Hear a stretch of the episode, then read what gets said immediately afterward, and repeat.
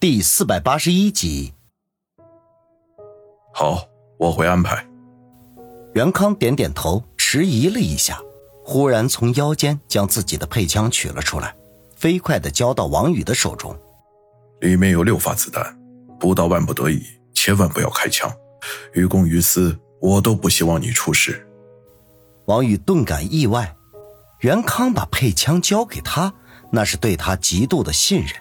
在这样的时刻，能够被人信任是一件太过幸福的事情了。他郑重其事的接过手枪，沉声说道：“袁局，你放心，我王宇不会那么轻易倒掉的。等这件事情结束，回去我请你去聚仙楼喝酒，找他们的前厅沈小曼作陪。”袁康嘿嘿一笑：“呵呵，好小子，真是本性难移呀！都这个节骨眼了，还惦记着泡妞啊！”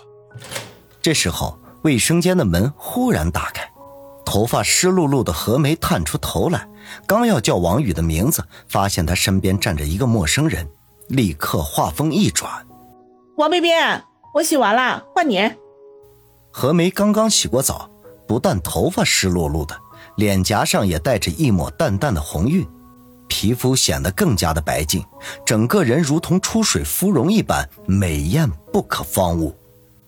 袁康眯缝着眼睛，上下打量了一下，然后拍拍王宇的肩头，说道：“王兄弟，老哥佩服你。哎呦，差点忘了，我还尿急着呢。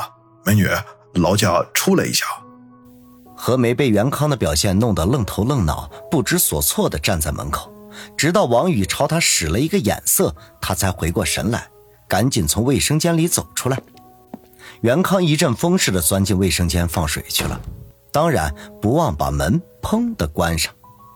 是有非敌。王宇不愿多解释，仅仅说了四个字。何梅哦了一声，眨巴着眼睛看了看王宇，然后揶揄的说道：“王宇，我发现你人缘挺不错呀，都已经到了走投无路的地步了，居然还有这么多人肯出手帮你啊！如果换成是别人，恐怕早就被落井下石了。”王宇一翻白眼说道：“你这话到底是在夸我，还是在恶心我？”嘿嘿，你自己想。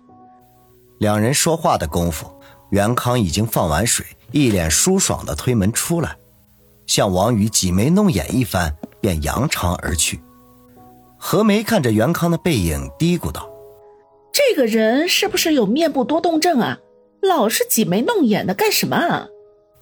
王宇一阵暴汗，懒得向他解释，说了句“给我把风”，然后便进了卫生间。十五分钟之后，他换了新买的衣服，从里面走了出来，整个人看上去清爽了许多。何梅却皱眉说道：“王宇，你怎么洗的这么快啊？不会是没洗干净吧？”王宇嘻嘻一笑，凑到他面前：“等一会儿回休息室，你检查一下不就知道了。”何梅哼了一声，扭着腰身向休息室走去。王宇小跑的跟上，经过葛所长办公室门前的时候，听到里面正在进行着激烈的讨论。也不知道是哪位大神，居然把葛所长的办公桌拍得震天响，就连茶杯跳跃着发出抗议的声音都清晰可闻。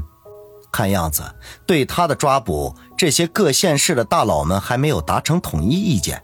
不过这样一来，对他们反而有利。回到休息室，发现常青山和萧景明已经躺下休息了，尤其是后者，那呼噜声堪比春雷。王宇看了一眼身边的何梅，一摊手说道：“何美女，这间就两张床，都被他们占了，我们只能去另外一间休息了。”你想干什么？何梅警觉地问道。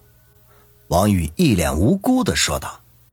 刚才不都跟你说了吗？我是正人君子，那种下三滥的事情是绝对不会做的。你就放一百二十个心好了。何梅狐疑的看了看，说道：“哼，光天化日，又是在派出所里，我谅你也不敢胡作非为。言之有理。什么言之有理？如果不是光天化日，如果不是在派出所，你难道就想干什么吗？”我就是表示赞同你刚才说的话呀，亲爱的，你想歪了。谁是你亲爱的？我警告你啊！你要再这么叫，我就拿毒针射你！牡丹花下死，做鬼也风流。你就没别的词语了吗？有点创意好不好？我个人觉得比较贴切嘛。俩人你一句我一句，一直斗到进了另外一间休息室。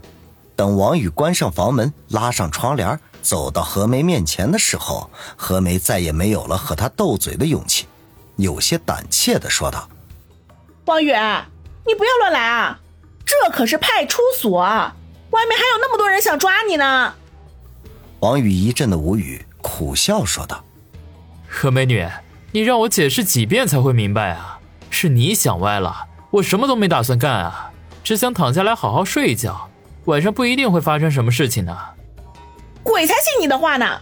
就在那间百货商场的仓库里，你也说过自己是正人君子，结果呢？结果呢？结果还不是趁机占我便宜？何梅仍旧不信他的话。王宇长叹一声，心说那样的情景换成是别人，没准早把你的裤子给扒了，哪像我王宇这么绅士啊？只不过是隔着好几层的裤子，似是而非的体验了一下。何梅见王宇忽然叹气，不禁好奇的问道：“你叹气干什么？”王宇摇头说道：“没事儿，我就是忽然想起来几招武功招式，感觉很有心得，想要试一试，才发现时机不对。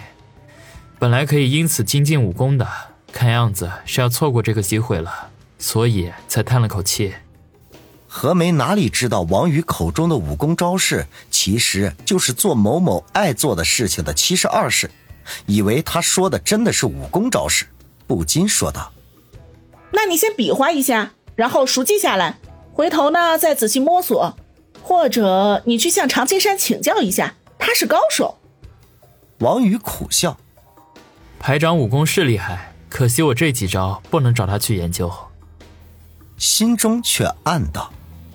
何美女，亏你想得出来！我找排长研究七十二式，不是疯了就是傻了。我王宇的性取向可是非常正常的。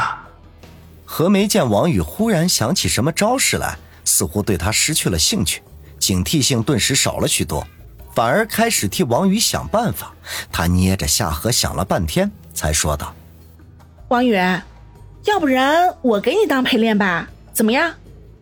他的心里却想着，只要王宇不打我的坏主意，其他的事情我都会好好的配合。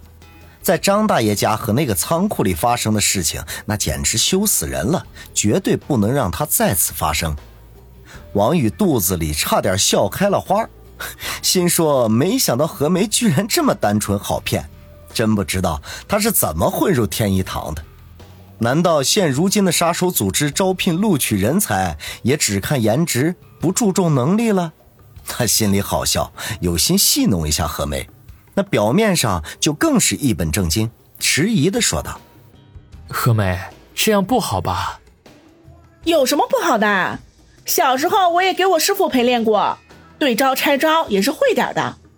要不是我实在没有什么练武的天赋，恐怕早就成常青山那样的高手了。”何梅自信满满的说：“既然是这样，那我就不客气了。”王宇退后了两步，沉声说道：“何梅也退后两步，摆开架势说道：‘第一遍你慢点儿，等我熟悉了之后，我们再套招。’放心，第一次我会很温柔的。”王宇咧嘴一笑，何梅没有听出他话里的猫腻，点头说道：“好，开始吧。”那我来了。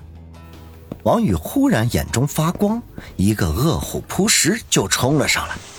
何梅从王宇狰狞的表情中感觉到了不妙，失声叫道：“你要干什么？”王宇捂着鼻子，一脸悲催的躺在床上，嘴里边嘀咕：“哦，我就是想开个玩笑，至于吗？”